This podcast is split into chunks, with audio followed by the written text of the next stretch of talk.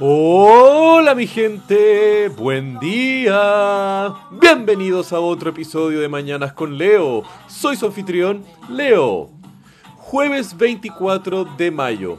Un día jueves lleno de energía, tiempo para pensar, levantarse sin el peso que tienen de cada uno de los rutinarios días. ¿Por qué?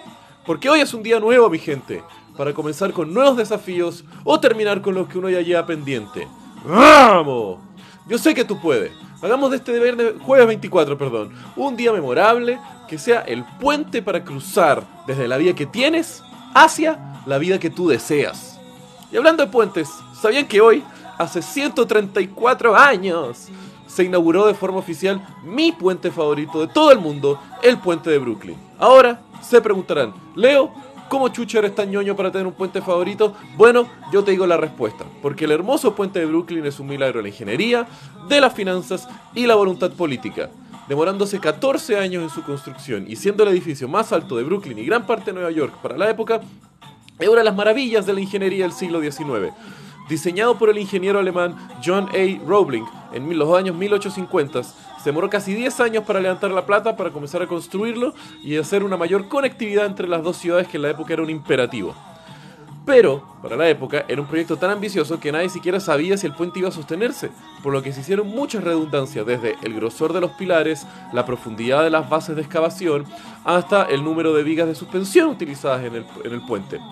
El proyecto sobrevivió el escándalo de corrupción más grande de Estados Unidos, que fue asociado a Tammany Hall, donde había una desviación de plata impresionante de las alcaldías de, la ciudad de Nueva York a un escándalo de corrupción que financió a muchos políticos del Partido Demócrata en la época.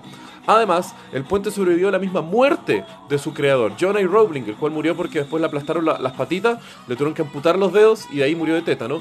Tomó el cargo su hijo, Washington Rowling, el cual era un ingeniero brillante que había venido de la guerra civil y había aprendido ahí gran parte de sus eh, construcciones y habilidades, pero él sufrió un caso severo del síndrome de descompresión, el cual era una enfermedad que se descubrió gracias a la construcción de ese puente, y Rowling ya estaba totalmente incapacitado para los últimos años de la construcción, y se dice que todo el último tercio del puente fue construido por órdenes dadas por su señora, la cual había aprendido ingeniería de todos los años de estar casada con él, y utilizaba la firma y el nombre de su marido para hacer pasar que todas las cartas que en realidad ella entregaba, además ella era la que escribía las cartas desde eh, su casa que sobreveía la construcción del puente. Loco, es muy interesante, hay mucha densidad de información sobre eso y puta, eh, estoy muy sesgado porque me leí un libro muy interesante llamado The Great Bridge por David McCullough, el cual habla mucho más detalles sobre cómo ese puto puente es hermoso y si van alguna vez a Nueva York, véanlo, bésenlo, pero puta está nasty las rocas, aún así.